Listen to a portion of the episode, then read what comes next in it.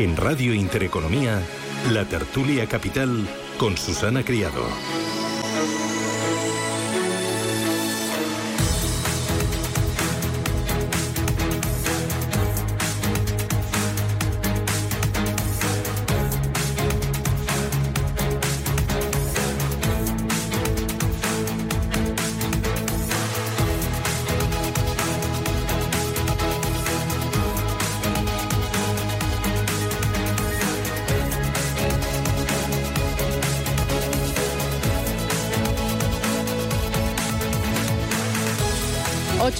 Minutos de la mañana, esto es Radio Intereconomía, Capital Intereconomía. Arranca aquí nuestro tiempo de tertulia y lo hace con Gonzalo Rengifo. Gonzalo, ¿qué tal? Buenos días. Buenos días, Susana. Oye, tienes un color estupendo. Bueno, he estado, por Guedo, lo que pasa es que está haciendo un calor, eh, mucho calor, mucho calor, mucho sol, eh, y estando en el campo, pues a uno le, da, le dan los rayos. Bueno, es lo que toca, estamos en julio, ¿no? Exactamente, exactamente. ¿Vacaciones para cuándo?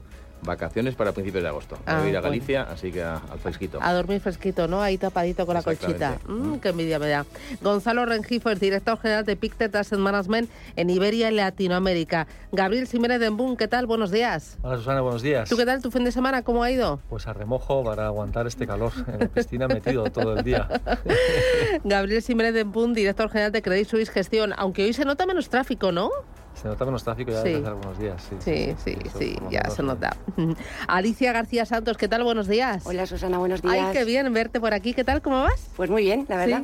Muy bien. ¿Ya pensando en vacaciones? Pensando en vacaciones, sí, que ha sido una mitad bastante dura. Mm, ¿Y tu fin de semana algo especial? Muy bien, hemos estado en Donosti. Ah. Y la verdad es que precioso, precioso. Ha sido un aperitivo a las vacaciones, ¿no? Para ir a cogerle el, gustillo. La verdad es que hacía un calor que parecía que estábamos en Alicante, aunque había una toalla en la concha. bueno, eh, Alicia García Santos es responsable de Manji Investment para España, Portugal y Andorra. Y Martina Álvarez, ¿qué tal? Buenos días. Buenos días, Susana. ¿Tú qué tal tu fin de semana? Pues mira, muchos amigos, también calorcito y Ah, bueno, muy bien, muy bien. ¿Vacaciones? Vacaciones, yo en mi caso no me voy a Galicia, me voy a California, porque acá ya hace un tiempo espectacular, pero que, no se enteren mucho los oyentes, que allí se está fenomenal.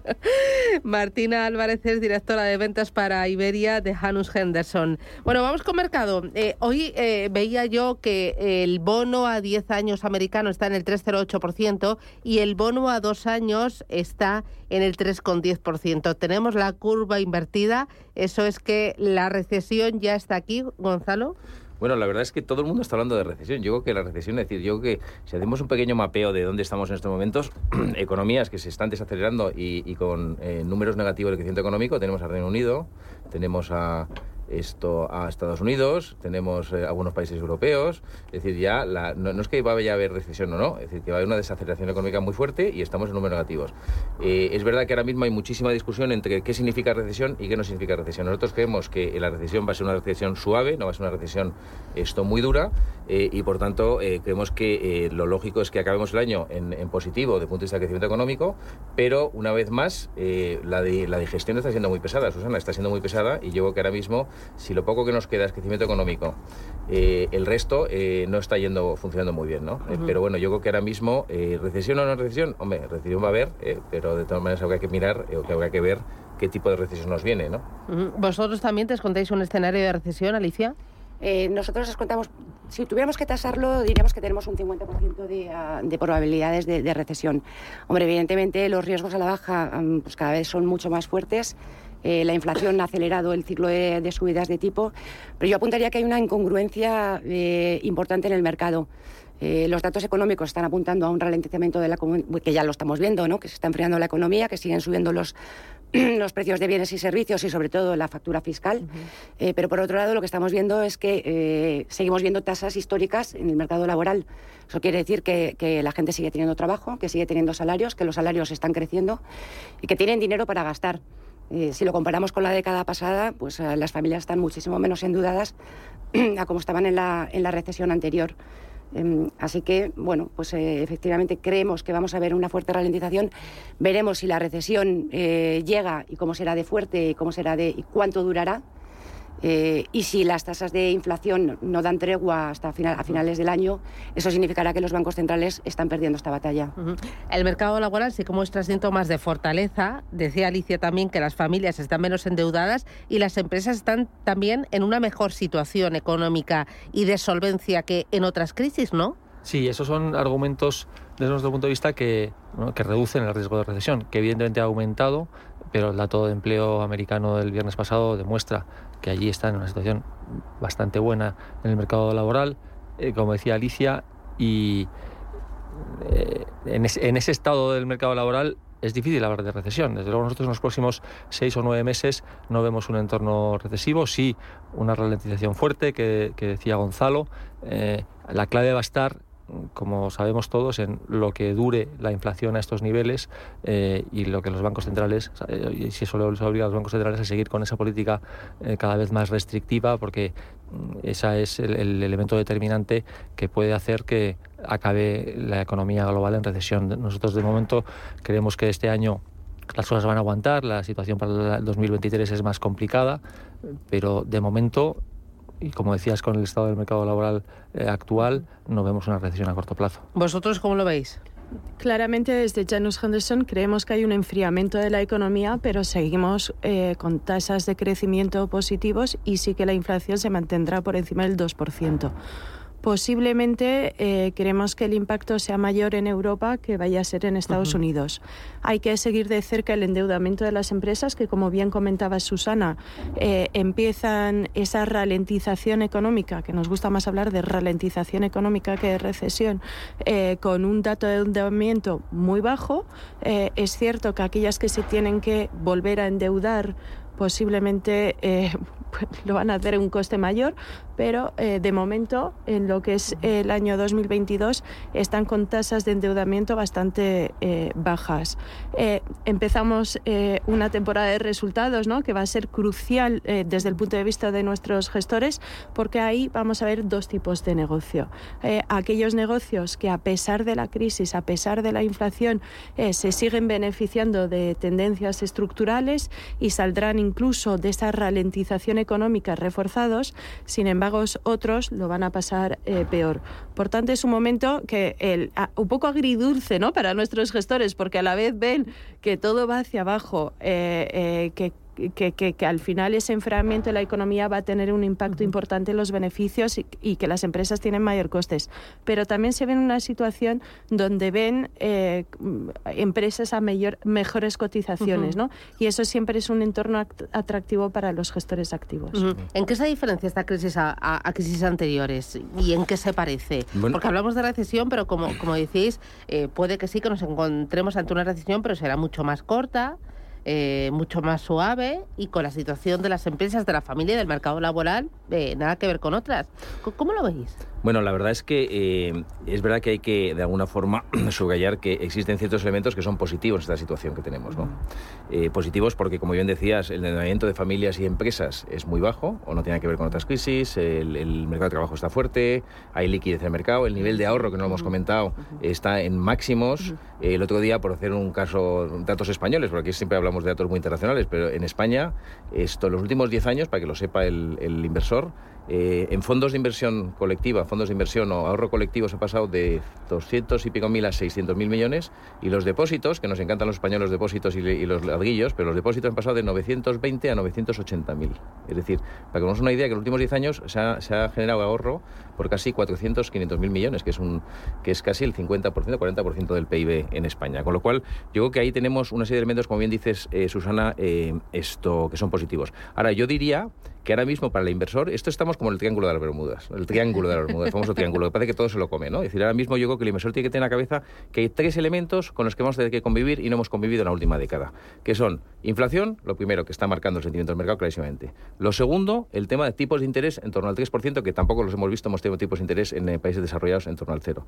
Y tercero, volatilidad. Entonces, esos tres elementos son los que van a marcar cualquier tipo de estrategia y hay que saber convivir con ellos. Y es verdad, y es verdad, y nos consta, todos los que estamos en mercado hace muchos años, que hay una generación eh, que no ha vivido eh, estos tres elementos, excepto el tema de volatilidad en momentos muy eh, desde la crisis financiera del 2008. Con lo cual, con esos tres elementos son los que tenemos que trabajar para de alguna forma establecer una estrategia de inversión de cara a futuro. cosa que es muy distinto de donde venimos. Entonces, por eso digo que tenemos un entorno distinto, en donde hay que ser un poquito más imaginativos, pero quizá a lo mejor, por, por decirlo, los que somos más viejos, que Gabriel ya es más joven que yo, pero parece más o menos de mi misma edad, esto, el, el, gestionar inflación y gestionar tipos de interés en torno al 3% es volver a la normalidad de los mercados. O lo que no era normal era tener tipos negativos durante tanto tiempo, ¿no? Exactamente. Entonces tenemos que volver a la normalidad y eso, y eso es lo que hay que gestionar a partir de ahora con esos elementos en la cabeza. ¿no? Y en un entorno de subida de tipos de interés, eh, te miro a ti, Gabriel, también porque sois los más senior, los más senior de la mesa.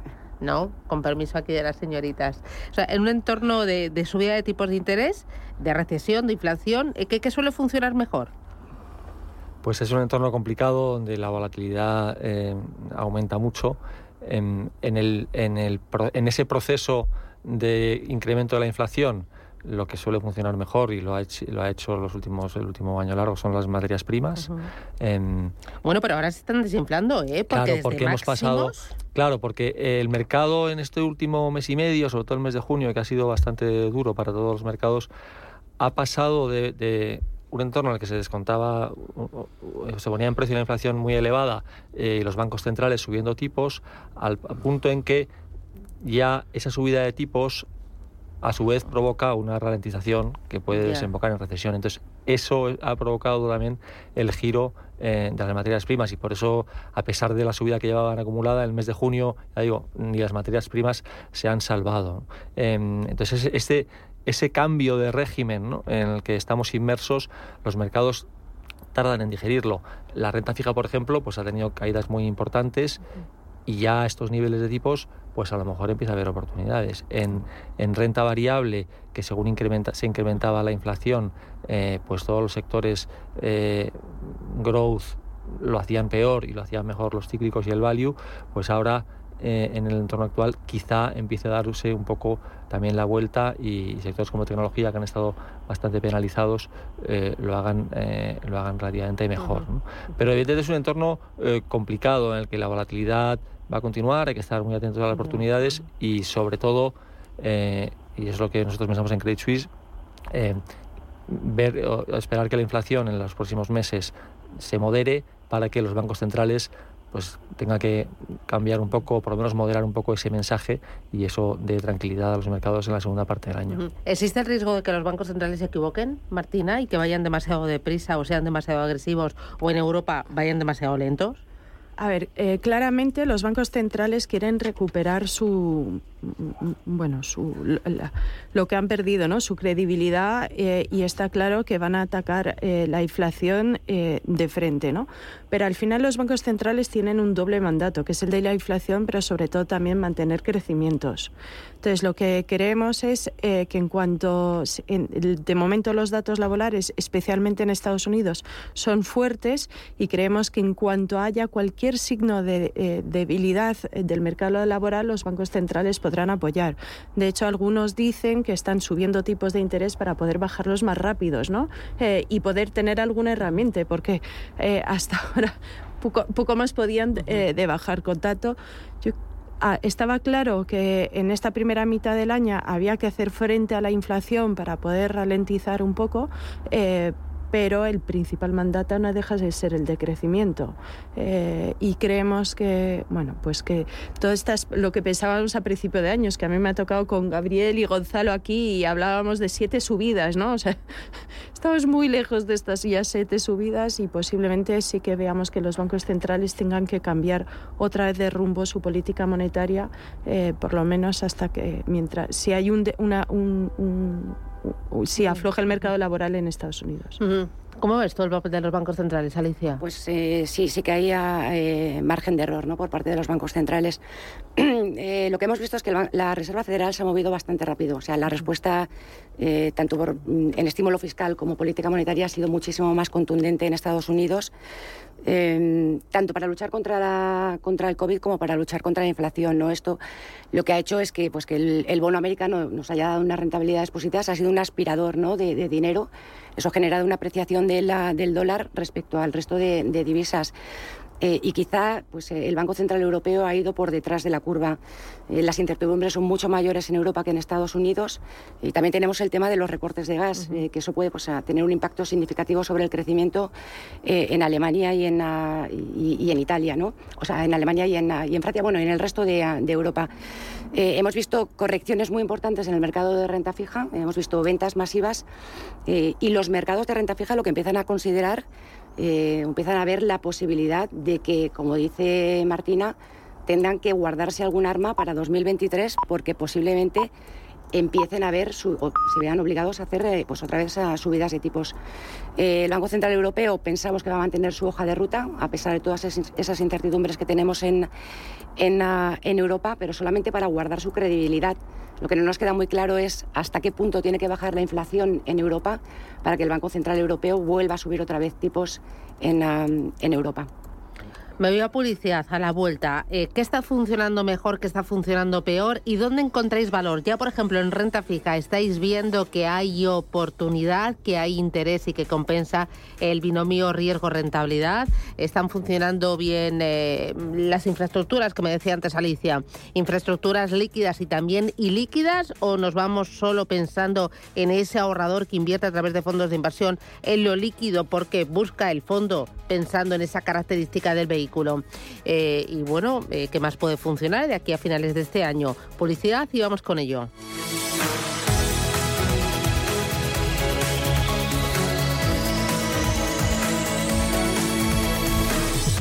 Más de 50.000 empresas han solicitado ya su ayuda de fondos europeos y ahora le toca a la tuya. Si eres una pyme de 3 a 9 empleados, podrás beneficiarte de hasta 6.000 euros. Llama ya al 900-925-755 o entra en vodafone.es barra fondos europeos. Nosotros nos encargaremos de todo. Vodafone, Together We Can.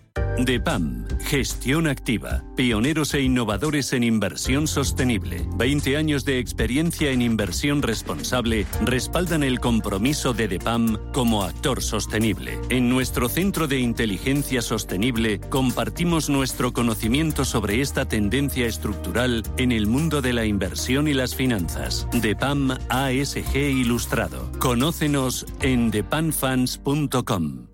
Ahora con Asisa, cuantos más seguros sumes a tu tranquilidad, más descuentos para ti. Disfruta de hasta un 25% de descuento en salud y dental durante 2022, contratando antes del 31 de julio. Además, todos nuestros seguros de salud incluyen videoconsultas, chat médico y apoyo psicoemocional. Infórmate en asisa.es o en el 910 10 21. Consulta los productos implicados en la promoción en asisa.es. Asisa, empresa colaboradora de Teatro Real cerca de ti. Ya sabes que la inteligencia artificial te busca la ruta más rápida. Calculando ruta. Te propone música en base a tus gustos. E incluso te aspira a la casa cuando no estás. Pero ¿sabías que ahora también puede recomendarte la mejor inversión? El nuevo asesor digital inteligente de Renta 4 combina la inteligencia artificial con la experiencia de nuestros gestores para crear una cartera de fondos más sólida y personalizada. Entra en r4.com y descúbrelo. Renta 4 Banco. ¿Quieres más? ¿Quieres saber más acerca del hidrógeno? H2 Intereconomía te cuenta las últimas novedades, avances tecnológicos y entrevistas de interés sobre este medio energético. Los martes, de 11 y media a 12 de la mañana, H2 Intereconomía, presentado por Rubén Gil, tu espacio semanal sobre el hidrógeno. Porque en Radio Intereconomía apostamos por el sector energético y la energía limpia.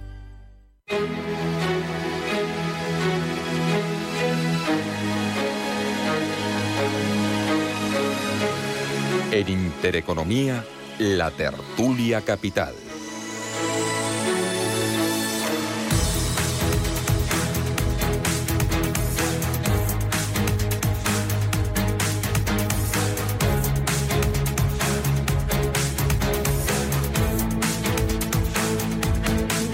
Hoy tertulia capital con Gonzalo Rengifo de Pictet Asset Management, con Martina Álvarez de Janus Henderson, con Alicia García Santos de Eman Investment y con Gabriel Jiménez de Boon de Credit Suisse Gestión. ¿Qué está funcionando bien, Alicia, este año? ¿Dónde empezáis a encontrar oportunidad o, valor eh, y que merezca la pena ese binomio riesgo-rentabilidad? Bueno, pues este año, con los movimientos que hemos visto en el mercado, sobre todo en los mercados de renta fija y con la inflación, por la parte de renta variable, lo que está funcionando muy bien es el tema de infraestructuras cotizadas. Eh, son compañías eh, pues que tienen unos flujos de caja recurrentes, más predecibles y que además tienen ese, ese poder de fijación de precios. Entonces, al final tienen unos flujos que están más ligados a, la inflación y sus márgenes pues están, se erosionan menos ¿no? con, con, con las subidas de precios. Eh, temas de dividendo también están funcionando muy bien, eh, como cobertura a la inflación. Mm, siempre buscando compañías, aquí hay que hilar fino, ¿eh? hay que encontrar compañías que tienen un buen histórico de pago de dividendos eh, y que pues, en los últimos años no han tenido un recorte en ese pago de dividendos. Y, otro tema también en renta variable que ha funcionado muy bien es el tema del value. yo creo que el catalizador de ese ciclo de value ha sido la subida de tipos. Hay una, todavía sigue habiendo una gran brecha en términos de valoración entre las empresas de calidad y las empresas valor y los inversores se están planteando si realmente esos precios de las empresas de calidad estaban justificados. Eh, ahora mismo la liquidez eh, es menor y además la liquidez es más cara. Entonces, eh, todos los bond proxies pensamos que van a seguir ah, subiendo en un entorno de subidas de tipos. Y en la parte de renta fija, pues la parte de renta fija ha sufrido mucho, pero ahora sí que empezamos a ver oportunidades, siendo selectivos, oportunidades de valor, sobre todo en investment grade. Eh, investment grade que ha, sufrido no por el tema de diferenciales, sino más por, por, el tema de la tasa libre de riesgo. Lo que nos ha demostrado la historia es que viendo rentabilidades ah, como las que está ofreciendo ahora mismo el investment grade, históricamente en los 12 meses siguientes hemos visto que ha compensado invertir en, en, investment grade. Entonces, áreas pues como utilities, servicios básicos, eh, temas de reciclaje, eh, son compañías que, que, nos gustan. El mercado todavía no está poniendo en precio una recesión, pero sí una fuerte desaceleración económica y pensamos que hay valor para empezar a ser selectivos y empezar a, picotear un poco de riesgo en investment grade. ¿Vosotros dónde encontráis valor? Eh, ¿Qué os está funcionando mejor, Martina? A ver, es un principio de año donde todo ha estado muy correlacionado, tanto la renta fija como la renta variable, ¿no? Y normalmente en estos entornos de fuertes caídas de bolsas, la renta fija sirve de colchón y esta vez no ha servido. Eh, y entonces, ante ese aumento de la correlación entre activos tradicionales, lo que vemos es claramente un apetito, una demanda por estrategias de retorno absoluto. Y como comentábamos, el efecto este que decía Gonzalo, que algunos gestores no han conocido, que es la tasa libre del riesgo al 3%, que es un escenario muy normal, de hecho, lo que hemos vivido en la última década no era muy normal, hace que hay mayor diferencia entre empresas de calidad y empresas de no calidad, porque al final el capital cuesta dinero y hay que diferenciar aquellas empresas que son capaces de generar o tener rendimientos por encima del coste de capital. Y eso es un entorno muy favorable a las estrategias de retorno absoluto. Obviamente, no todo vale en retorno absoluto y hay que discriminar por tipología de estrategia, pero también por gestores. Pero en este entorno donde todo está tan correlacionado, nos parece fundamental volver a estrategias de eh, retorno absoluto que puedan bien en cualquier momento del ciclo. Ah. Otra idea eh, que me gustaría compartir es el tema del sector inmobiliario cotizado. De nuevo, un sector muy afectado en este principios de año por las subidas de tipos de interés y hemos visto caídas de en torno al 20%. Curiosamente, el mercado mobiliario cotizado, es, los últimos datos, sabéis que se publica poco, ¿no? de forma trimestral, está con subidas del 5-6%. Por tanto, hay una diferencia entre el sector mobiliario cotizado y el no cotizado de casi un 25% pocos momentos hay donde hay tanta diferencia en, o tanto descuento frente a valor eh, frente a, valor liquidativo y nos parece una oportunidad única de incorporar activos reales que ofrecen una renta atractiva y que en muchas ocasiones bate la inflación. ¿Vosotros, Gonzalo? Bueno, la verdad es que nosotros tenemos en la cabeza ahora mismo eh, ciertas ideas. La primera es que venimos de un mundo en el que lo que ha primado es la globalización y nosotros creemos que la globalización se ha acabado. Es decir, ah, eh, desde el punto de vista de... La hemos finiquitado. No, la hemos finiquitado. Y desde el punto de vista de estrategias de inversión nos vamos a un tema que nosotros eh, creemos que el enfoque regional es el que va a contar. Es decir, es muy distinto el ritmo que vamos a... oportunidades que encuentres en Europa, que las que encuentres en Estados Unidos, que las que encuentres en mercados emergentes, en China, etcétera. Nosotros, por ejemplo, nosotros recientemente estamos muy infraponderados en lo que es Estados Unidos y Europa y estamos empezando a estar más positivos por primera vez en el año desde hace nueve meses en lo que es China, Japón, ¿eh? Reino Unido. ¿eh? Bueno, pues es, eh, hay que decir, este enfoque regional, para empezar, yo creo que es fundamental. Segundo, ahora mismo yo creo que el inversor lo que tiene que hacer es no mirar qué va a pasar este verano ni qué va a pasar de aquí a final del 2022. Es decir, ahora mismo qué, Eso qué es entorno fácil de tenemos. decir, ¿eh? Eso es pero qué de entorno decir. tenemos, qué entorno tenemos para los próximos dos, tres años. Como bien decía Martina, tenemos una tasa libre de riesgo al 3%, ¿no? ¿Eh? Es decir, que tienes bonos, renta fija, la renta fija va a vol- volver a jugar un papel fundamental en las carteras. Es verdad que los que están metidos en el bono alemán a 10 años pues han perdido un 15, 20% desde 1 de enero, es brutal. ¿eh? Es decir, el bono alemán ha perdido un 20% de valoración. Bueno, pues si empezamos desde hoy, el bono alemán que da un- un- una tira ahora mismo de 1,28, pero el bono español te está dando dos y pico. Es decir, tenemos elementos de renta fija que da el 3%. Y luego la inflación, que ahora mismo nos está comiendo, porque es lo que está manejando el sentimiento del mercado, una inflación por encima del 7%, una inflación del 8,6% en los últimos datos europeos. Eh, eh, vamos a ver la inflación este jueves, me parece que es en Estados Unidos, a ver si repunta o no repunta.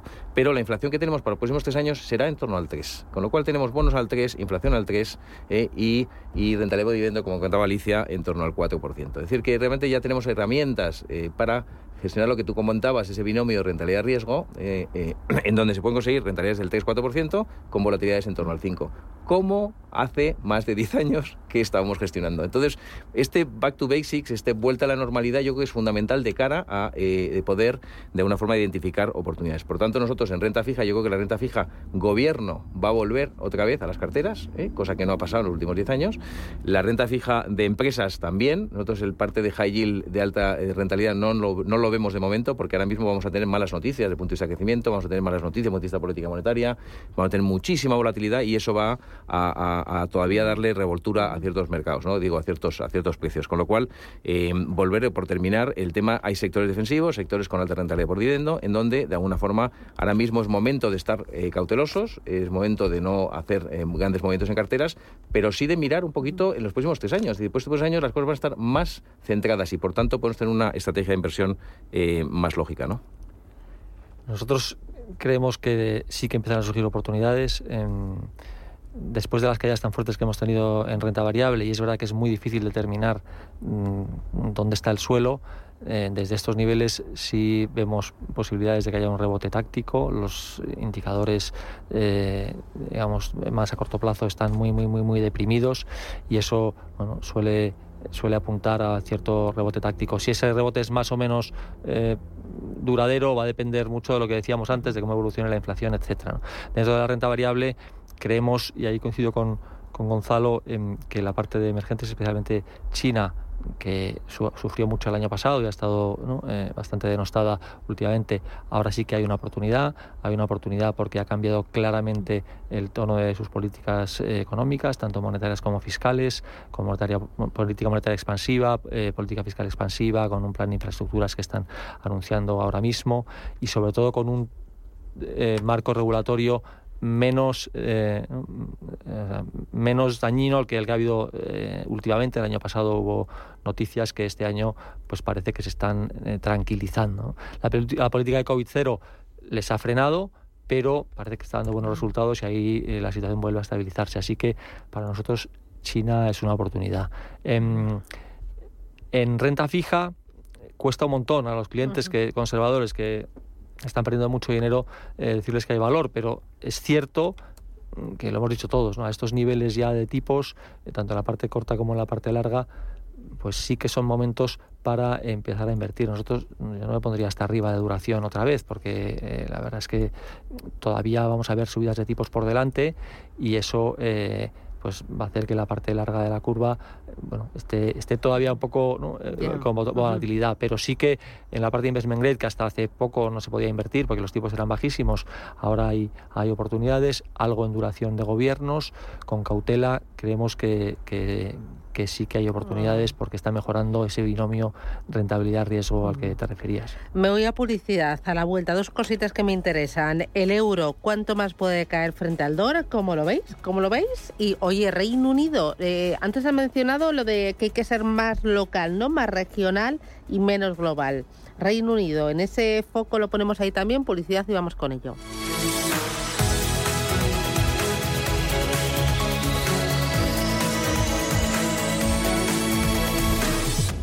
En la Universidad de Valladolid creamos futuro desde el siglo XIII, con 24 facultades, 70 titulaciones, 180 grupos de investigación, con un servicio de relaciones internacionales de referencia en contacto con más de 2.000 empresas y fomentando el emprendimiento. La Universidad de Valladolid te lo pone al alcance. Atrapa tu futuro. Estudia en la UBA. UBA. Si caminas solo, irás más rápido. Si caminas acompañado, llegarás más lejos. Luna Sevilla es su asesor patrimonial de referencia. Prestando nuestros servicios como agentes de Caser Asesores Financieros, somos una empresa con amplia experiencia profesional y una clara apuesta por la formación de calidad, la información transparente y objetiva y por el asesoramiento financiero personalizado y continuado. Si desea más información, visite lunasevilla.es o llámenos al 91 762 3442.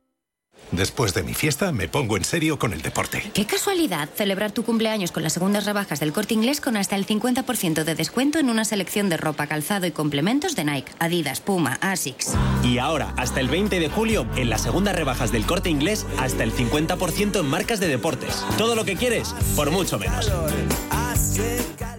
Invierte en capital privado europeo a través de GES Consult y su nuevo fondo GES Consult Valiant Private Equity. GES Consult Valiant selecciona los mejores fondos de private equity europeos, excluyendo España, diversificados en un total de 150 compañías subyacentes, distribuidas en 14 geografías y en 4 divisas. GES Consult Valiant aspira a rentabilidades sobresalientes preservando el capital. GES Consult, gestora socialmente responsable especializada en la gestión de patrimonios desde 1987. Consulta nuestra web gesconsult.com. He llenado las bolsas en las rebajas de última hora de verano de viajes El Corte Inglés y Tour Mundial. Mira, ahí está el viaje a las Islas Baleares. Y si abres esa, verás el de las Islas Canarias. Estoy deseando estrenarlos. Y es que en las rebajas, reservando hasta el 31 de julio, viaja con hasta un 45% de descuento, sin gastos de cancelación. Y si encuentras un precio mejor, te lo igualan.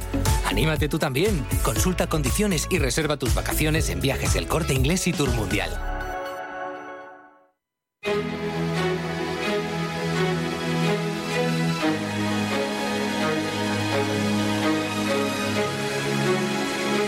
En Intereconomía, la tertulia capital. Muy rapidito, con este enfoque más regional. Eh, Reino Unido, Martina, eh, ¿cómo lo veis? ¿Lo está haciendo este año bien, no? A comparación del resto. Sí, eh, efectivamente, porque al final el Reino Unido, que estábamos hablando un poco de esto en publicidad, eh, llevamos unos años con mucha incertidumbre política eh, y eso se ha visto reflejado en las valoraciones. Ahora, obviamente hay un cambio ahora de ciclo, ¿no? De, de- de- de- bueno, pues eh, tienen ahora que resolver sus, sus incertidumbres políticas, pero la realidad es que eh, las cotizaciones de las empresas eh, británicas están muy inferiores que el resto de Europa.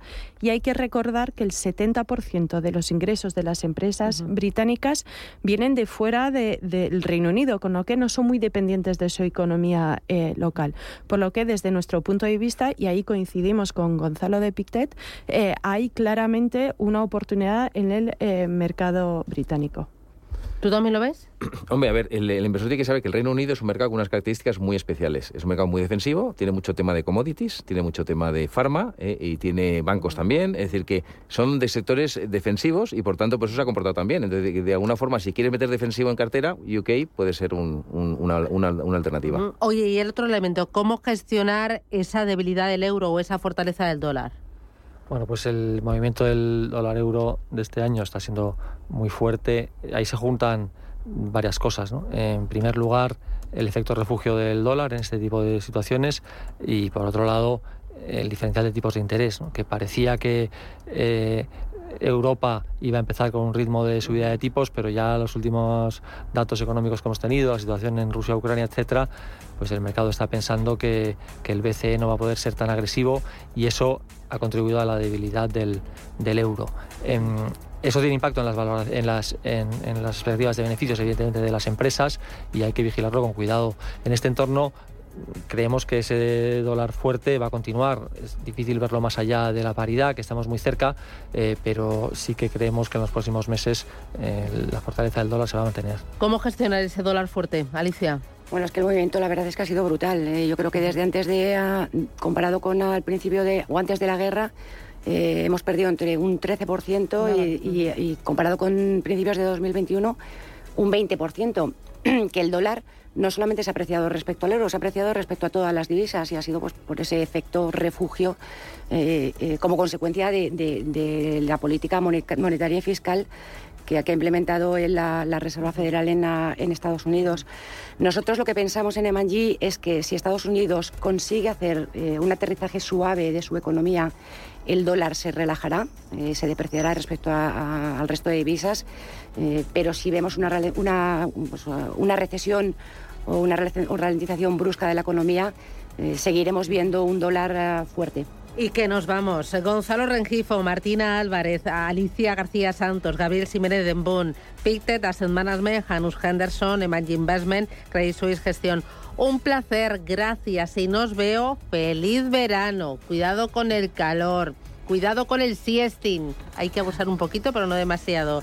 Y nada, que disfrutéis y a por la semana. Feliz lunes, gracias. Muchas gracias. Adiós, Muchas chao, chao. gracias. Chao, chao.